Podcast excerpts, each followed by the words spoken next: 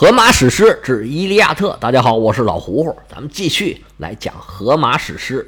上回书咱们说到，阿基里斯上得战场之后，可谓是顺风顺水。希腊联军在他的带领之下，在整个战场上取得了迅速的进展。虽然也有埃涅阿斯和赫克托尔在中间呢挑战了阿基里斯，阿基里斯对他们的应对非常的从容。他的对手在神仙的安排和帮助之下，虽然保住了性命，但是没有办法扭转整个战场上的局势。特洛伊联军全线溃退，阿基里斯更是指挥手下的穆尔弥东人，把特洛伊联军里面的一部给包围在了河边上，士兵被赶得走投无路，不得已都跳进了河里边。阿基里斯一看，哎呀，这好啊！自己手持宝剑也跳进了河里边，这通大杀大砍，鲜血把河水都给染红了。随后他又杀掉了普里阿摩斯的儿子卢卡昂，还有河神的后人阿斯特罗派俄斯。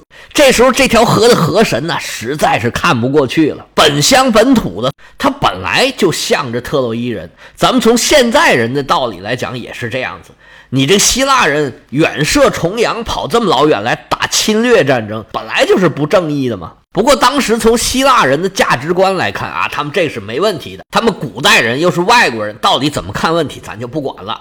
总之，这河神呢就非常不满意阿基里斯，说你在我这河里面呜呜喳喳的杀了这么老多人，你像话吗？你你在陆地上杀人我都不管你，现在可倒好，杀人杀到我这儿来了。我的河道都被你给堵住了，你赶紧给我离开这里！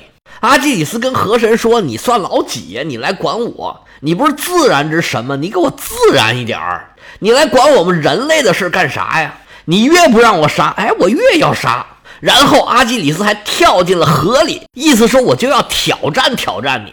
河神说：“你那小样，你就不知道尊重一下大自然吗？你就不知道敬畏大自然的威力吗？”来，我给你看看！啪，一个浪头劈头盖脸冲着阿基里斯就劈过来了，而且这浪头是滔滔不绝，一浪紧似一浪，一浪高过一浪。阿基里斯是蹿高蹦远，使出了浑身的解数，但是还是不能逃脱河神的手掌心儿。阿基里斯这时候知道害怕了，对着上天祷告啊，又求爷爷，又告奶奶。说妈呀，你骗我呀！这宙斯算的也不准呢。不管哪位神仙呢，你们来救救我吧！我死在战场上，死在赫克托尔的枪下，算是死得其所。今天被河里淹死了，我算怎么回事啊？我这么大个英雄，这么大个将军，就当一个河漂子啊！原来支持他这些诸神呐，自然不能坐视不管。雅典娜和波塞冬在得到了阿基里斯对他们要求的承诺之后，说：“行吧。”我们俩来救你一救。两位大神对他是连拉带拽，又加红又加蓝，怎奈何这个斯卡曼德罗斯河浊浪滔天，水势浩大，无论阿基里斯怎么蹦怎么跳，都始终是在水里扑腾，进两步退三步，始终是逃不出来。河神在那儿哗哈哈哈哈哈哈，哗哈哈哈哈哈，看你还敢跟我作对！让你感受感受大自然的力量。雅典娜和波塞冬俩人在这拽了半天，这阿基里斯还是没有被拽上来。俩人一看这不成啊，行了，咱俩加把劲儿。两位运用神力跟阿基里斯说：“你加把劲儿啊，一二三，走！”阿基里斯全力以赴要往上跳，借着雅典娜和波塞冬的神力，眼看就要出来了。河神一看，这我还能饶了你？掀起一个山那么高的浪头，啪一下又把阿基里斯给拍回去了。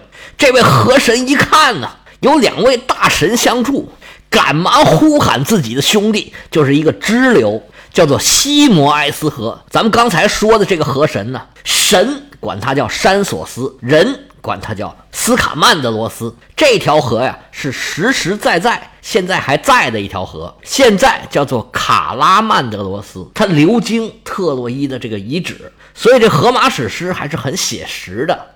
河神对他这个支流兄弟大声呼喊说：“赶紧给我加点水呀，千万别让这小子给跑了！你看看，你看看这人呐，都杀的把我都给堵住了。”这小子太坏了，千万别让他跑了。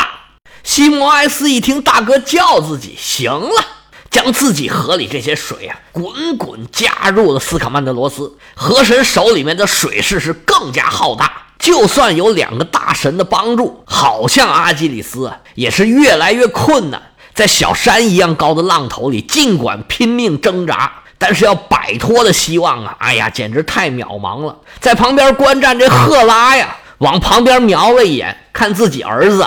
瞅着阿基里斯这窘境，正在那傻乐呢，哈哈哈哈哈哈！这个好玩，哈哈，还是出不来哟。赫拉说：“行了，我的瘸儿子。”他们表现完，这时候到你了。赫菲斯托斯听这话，还在那装糊涂啊？到我，我我我怎么了？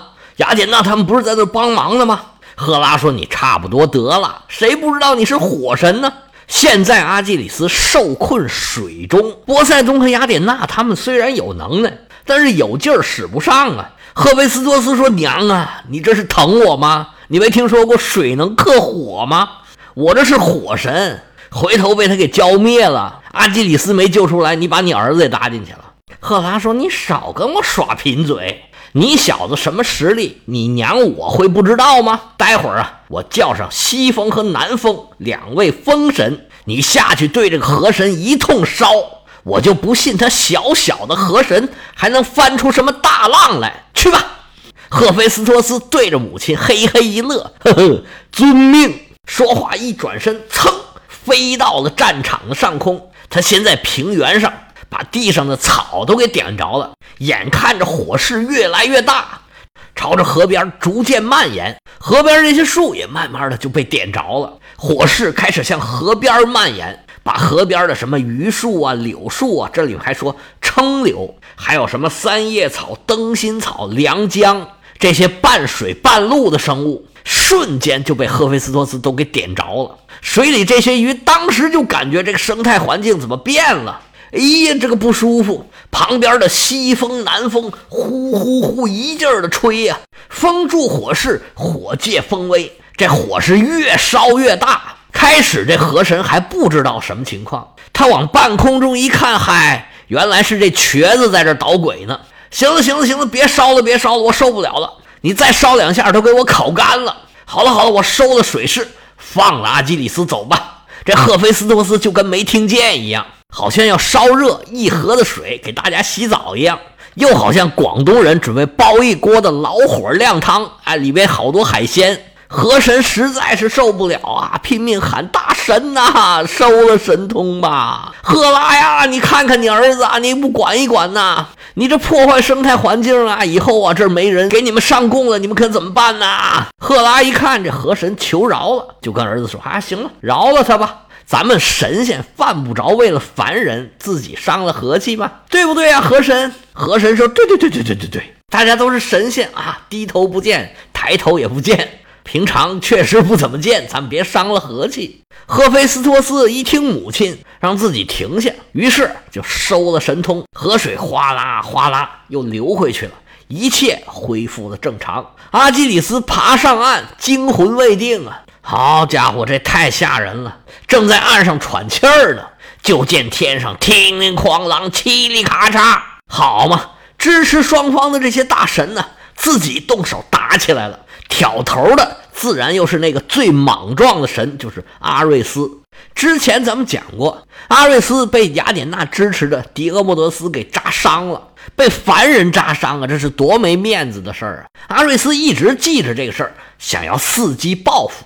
他一看雅典娜想救阿基里斯，但是没办法，一直救不出来，对山索斯河神是无可奈何。阿瑞斯在旁边是哈哈大笑。说雅典娜，你不是能耐吗？前两天狄俄莫德斯在你的手底下拿那个长矛把我扎伤那事儿，你记不记得了？哇，你当时是英明神武啊，多厉害呀！哎，现在怎么怂了？我看你刚才使了很大劲儿啊，这阿基里斯一直也没救出来，你现在是不是功力下降了？雅典娜说：“你闭嘴！你看周边这么多人，有人理你吗？你不说话，没人拿你当哑巴。”阿瑞斯一听，气坏了：“你敢跟我这么说话？你看家伙吧，把自己手里这杆枪歘啦一下就扔出去了。那雅典娜岂是等闲之辈啊？他手里握着埃基斯啊，就咱们说那个宙斯盾。当时这宙斯盾咵啦啦一亮，光芒四射。阿瑞斯这枪还没过去，就被弹回来了。雅典娜柳眉倒竖，杏眼圆睁，说：“傻孩子，你吃起亏来没够啊？前几次我是怎么收拾你的，你都忘了吗？”说着话，举起一块巨大的大石头，有多大呢？就是有一个界碑那么大，高举过头，双手一攒进这石头，日就飞出去了。阿瑞斯躲闪不及，扑腾就砸在他脖子上了。阿瑞斯倒退两步，咕咚做了一个大屁股墩儿。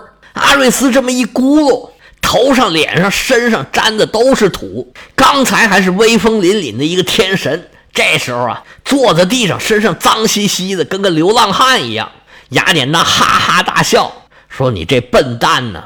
你跟我打架，你什么时候赢过？而且你站，你都不会站边儿。”你现在帮着特洛伊人是跟你妈妈唱反调啊！你别在这战场上大庭广众之下丢人现眼了。他这边说着话呀，阿瑞斯的身后蔫吧悄的，阿弗洛狄特拽着他的手就要把他带走。天后赫拉这时候看得真真的，哎，娜娜，你看，你看，他后头是谁？他帮着阿瑞斯又要耍什么鬼主意？你快去把他给收拾！雅典娜微微冷笑啊，就凭他，他也配？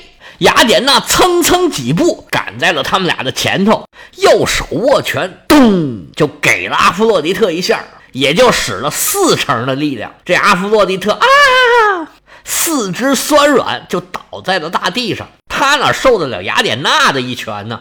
雅典娜拍了拍双手，德行回到了赫拉的身边。这时候，波塞冬看了看阿波罗，阿波罗看了看波塞冬。波塞冬说：“那行了，他们都打完了，轮到咱俩了。你说他们这些女神动手都动得这么干净利索，咱们俩大老爷们儿就在战场上看热闹，这不合适吧？回头咱们回到奥林匹斯山上开会聊天、吃吃喝喝的时候，他们该笑话我们了。”阿波罗说：“那你说怎么打呀？”波塞冬说：“那还是得你说。你看你这么年轻，我比你大这么多，咱俩不是一辈儿的。我要说怎么打，或者说我先动手，人家都说我欺负你。”阿波罗说：“那不能，您是长辈儿嘛，在您面前我哪有说话的份儿啊？”波塞冬说：“咱俩这是要打仗啊，你跟我客气什么呢？不过话又说回来了，我就很纳闷儿，你还记不记得之前咱们给他们打了一年的工啊？”阿波罗说：“那我能忘得了吗？”那还是普里阿摩斯他父亲的时候，他父亲叫劳莫东。我天，那孙子真不是东西啊！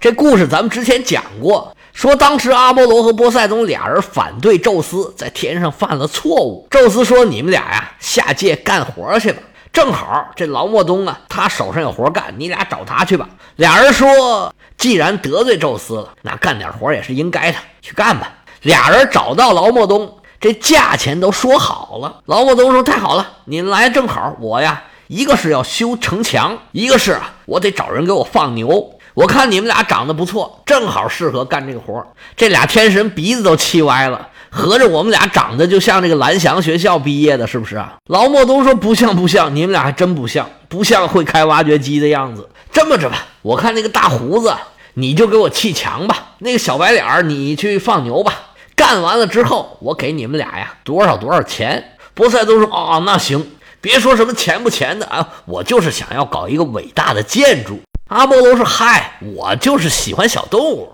老莫东这么一听，那行吧，你们赶紧给我干活去吧。俩人拿着家伙事儿就去了。这一年时间啊，转眼就过去了。阿波罗跟波塞冬啊，俩人一个在那放牛，一个在那砌墙，累得跟孙子似的。不过呢，因为俩人大神嘛，能力还在。这任务完成的是非常的棒，尤其是波塞冬盖这个城墙啊，可以说是坚如磐石，稳如泰山，没有任何人能攻破这个城墙。这一年时间到了，俩人的任务啊也都完成了，俩人结伴找到了国王劳莫东。国王到了城墙一看，嚯，不错不错不错，干得漂亮。那你那牛呢？